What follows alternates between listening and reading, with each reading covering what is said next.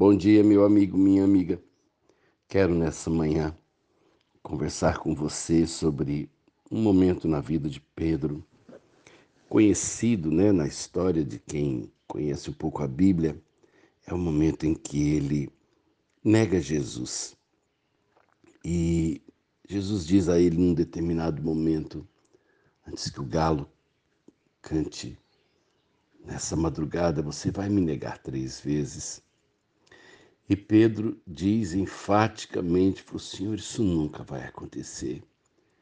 Pelo Senhor, eu estou eu tô pronto para morrer. Né? Eu creio que nesse momento, quando Pedro diz isso, ele fala daquilo que ele pensa a respeito de si mesmo. E eu creio que não seja errado a gente é, olhar para dentro de si e se avaliar, né? Para isso, então, é importante que eu me olhe no espelho e me veja exatamente como eu sou, não mais do que aquilo que sou, nem menos.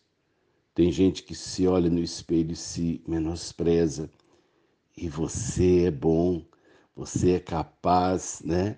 Você pode, mas a gente se olha e fala: quem sou eu, né? Quem sou eu? Eu não dou conta. E ou então outro se olha no espelho e fala: "Cara, você é bom. E você é o cara, né? Você vai dar conta. Você, né? Você é o máximo." E a gente é simplesmente humano. E o que, que aconteceu é que naquela madrugada em que Jesus foi preso, é, Pedro passa por três situações em que ele é identificado como aquele, é, com aqueles que andavam com Jesus. E ele né, realmente com medo naquele momento, porque o momento é novo, né? Pedro está com medo e ele procura é, se esquivar daquilo que, ao invés de ser um elogio, para ele parecia uma acusação. Ele diz: não o conheço, não sei quem é. E na terceira vez, é, ele disse que né, naquele que ele faz a negação, o galo canta, e a narrativa de Mateus diz: então Pedro se lembrou da palavra que Jesus lhe dissera antes que o galo cante: Tu me negarás três vezes. E saindo dali, chorou amargamente. E a pergunta é: por que Pedro chora? Né? Eu creio que ele chora porque ele se decepcionou consigo mesmo. Ele chora não porque negou, ele chora por saber que ele não era exatamente aquilo que ele pensava de si mesmo.